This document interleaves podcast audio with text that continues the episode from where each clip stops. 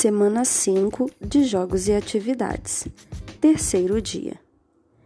A atividade de hoje é maravilhosa. Através dela, você terá dicas e relembrará as regras de acentuação. Jogue quantas vezes você quiser e boa sorte!